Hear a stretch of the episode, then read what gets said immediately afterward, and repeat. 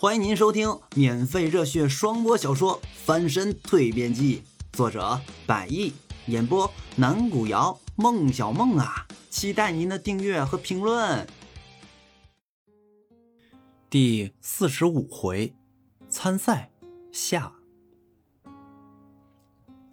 程晓东左等右等，在原地来回踱来踱去，没等来教自己厨艺的师傅，却碰到了李俊。真晦气！他在心里暗暗念叨了一句。不过如今他着实并不想和李俊之间再起什么矛盾冲突。两个人在通幽山庄里朝着一个方向一前一后的走着，看着眼前正前方的李俊，程晓东一边走一边心想着刚才李俊所说的话：“山庄里有更重要的事情等着你来做。”那么这件事情究竟是什么事情呢？李俊到底会让他去做什么呢？要说他一个来到通幽山庄才不过半个月的人，一个刚刚在他李俊眼里才成为山庄正式员工的人，会有什么比跟师傅学艺更重要的事情呢？程晓东左思右想，却是很难想到这更重要的事情到底是什么事。只是越往深处想，心里也越是有种不太好的感觉。而这样的一种感觉，在昨天晚上从员工餐厅回到房间之后就有了。不过当时纠结于这个心绪，再加上老弟的电话，也没有再去多想了。可如今李俊出现，联系之前他所说的安排的事情，今天师傅没来，估计也是他所安排的，要不然也不会那么说了。望着前面两步距离的李俊，程晓东心里念叨着。走在程晓东前面的李俊，表情上看是没有什么，几乎与平常一样，甚至嘴边还保有那么一丝的弧度。不过要知道，他之所以这样做，一方面是为了给自己充充胆气与自信，另一方面则是为了他头顶上顶着的这个总经理的头衔。要说啊，国人是喜好面子的，很多时候不管在内还是走在外面，对这一点都是很看重的。所以，就更别说是当上领导或是上司这样的人了。他李俊虽说当的不是多大的领导，但好歹也是通幽山庄的总经理，在集团公司内凭借着这几年闯下来的名声还是不小的。因此，这个表情也就自然而然的在平时时候出现在他的脸上。可往往表面上的轻松，表面上的神态若定。反而却显得此人实际上内心当中所反映的一些问题，比如担忧。而线下的盘踞在他李俊内心当中的一个大问题，也是一大纠结的是，在接下来的时间里，他到底该给这个乡下来的土鳖出什么样的难题呢？眉头紧紧地锁在一起，一直纠结这个问题的李俊，在此时回过身看了程晓东一眼。只见走在身后的程晓东也是一脸若有所思的样子，着实也令他有些看不太明白。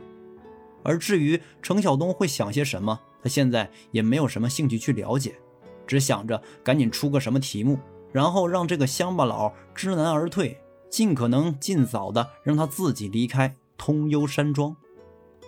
可问题是，出什么样的题目给这个乡巴佬呢？想到这里。李俊泽又一次在这个问题上出现深度的纠结。要说呀，通幽山庄每个员工的资料都有一份档案存在档案室。尽管此前程晓东并没有什么学历，也没有去过技术学院学过什么技术，但却依旧在集团副总裁何小静的保荐之下，得以来到通幽山庄工作。并且在程晓东来到通幽山庄之后，在何小静的安排下，也按照以往正式员工的入职程序，在档案系统上建立了他个人相关的资料。思绪想到这里，李俊着实又停顿了下来。尽管他自己当初的确是受到了集团总公司那边的培养以及集团老总的照顾，但是也为了集团公司付出了许多。要说他今天身上名望跟头衔，可以说是。一滴滴汗水，一个个日夜积累下来的。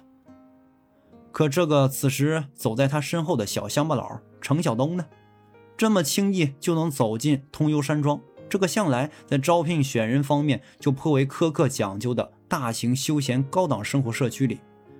而且不仅仅是如此，在何小静刚把这个乡巴佬带来的第一天，也竟然还对他说，打算把程晓东聘为山庄餐厅部中餐厅主厨一事。当时他听到何小静这个思路时，就十分的惊讶和不解，并且从那以后一直怀疑他在山庄未来建设思路方面是不是有点大脑短路了。毕竟，按照通幽山庄落成的那一刻起，它的定义就是高档休闲生活社区。而不是一个普通供寻常老百姓常来玩的农家乐。再说，通幽山庄在选人方面，尤其是在餐饮选人方面特别重视。要知道，餐饮不仅仅是一种特殊文化的体现，更是通幽山庄的一大卖点。通过良好舒适的就餐环境、优质周到的服务、手艺高超的后台厨房师傅，这才形成了通幽山庄日后以世外桃源般优美环境。细致周到、便捷服务、丰富不同风格特色餐饮三大享誉国内外的特色。想完这些，李军又在心里摇了摇头。如今不管怎么说，他身后这个乡巴佬已经进到了山庄，并且还在何小静所特别精心找的行业著名大师傅手底下当了学徒，并且进步明显。在此前，耳闻目睹中餐厅人气的回升，他也不得不开始把程晓东当成了。正式的职员，但是虽然承认了，但毕竟心底里是不舒服的，也极为的不情愿。所以在今天天刚一亮，李俊很快便起了床，联系那个教授程晓东厨艺的大厨，并一再嘱咐对方说：“今天不用来山庄教程晓东手艺了。”要知道啊，此前他可是从来没有起这么早啊。想完了这些，眼下的问题又着实跳到了李俊的眼前。既然已经把师傅给劝走了，又找到了程晓东，在接下来的时间里，该给他出什么样的难题呢？要说呀，其他许多方面，这个乡巴佬肯定不会。李俊又往身边程晓东那里瞟了瞟，回过头继续在心里琢磨着。那么，似乎也就只有在他稍微会一丁点的厨艺上来点考验了。可是，考他什么呢？又或者说，怎么样去考？考的方式是什么呢？李俊冥思苦想，为了想出这个从昨晚就一直纠结在心底里的问题，把眉头锁的是更紧了，也因而没有注意到前面。眼见着走在前面的李俊几乎是一言未发，程晓东也实在是不知道这个冤大头可能会给他怎样一个难题，于是他索性啊，就像昨天晚上那样不去想了。反正，即便是后面解决掉了李俊给他出的难题，估计这走在前面的人也不会轻易的善罢甘休，多半还会往复循环。而他自己呢？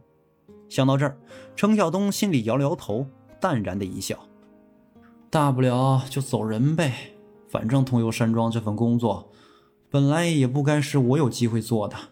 要不是此前遇到了何小静，估计这会儿……唉。”谁知道会在哪儿，会干什么样的工作呢？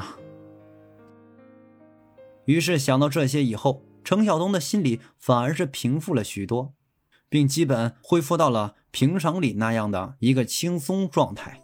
此时他又看了看走在前面的李俊，之前这个冤大头仍然低着头，像是在思考着什么，并且全然没有顾及到他正前方的灯柱。哎，李李李总。程晓东冲着面前两米处的方向喊着：“哎，小心！哎，哎呀！哦，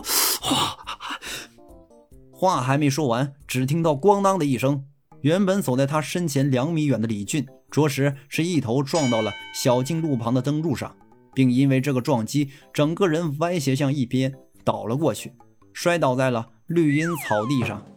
这可着实又一次极为扫面子的事情了。且这一回的脸可算是丢大了。要说之前在其他山庄员工面前丢脸，他自己心里有时候还可以勉强的接受，但是在这个乡巴佬面前，他却着实的不能。不仅仅因为程晓东是来自乡下的，更因为这个家伙是他在山庄当中的一大冤家和情敌。程晓东见到眼前这一身灰头土脸的李俊，尽管原先有所犹豫，但最终还是伸出了手，想把他从地面上拉起来。要知道，此时眼前这个冤大头可实实在在摔倒在地面上啊！不用你帮我，我自己可以起来。看到程晓东伸手要拉自己起身，李俊先是一愣，完后又摆出了以往他那副高傲的神情与口气。哦，嗯哼，那好吧。听完这话，程晓东冲着李俊点了点头。既然他这个人不领这份好心，再加上原本这个人着实就是他的一个冤大头，那不要帮忙，他自己没有必要再硬去帮啊。李俊皱着眉头，慢慢从草地上站起来，一边拍了拍染在身上的泥土，一边依旧皱着眉头，想着想着，忽然心上一计。本回已演播完毕，下回更精彩。